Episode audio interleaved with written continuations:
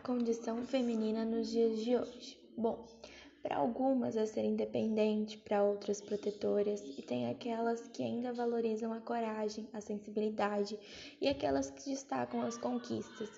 E no meio de todo esse caminho há o enfrentamento do preconceito, a luta pelo fim da violência, a vontade de viver numa sociedade diferente.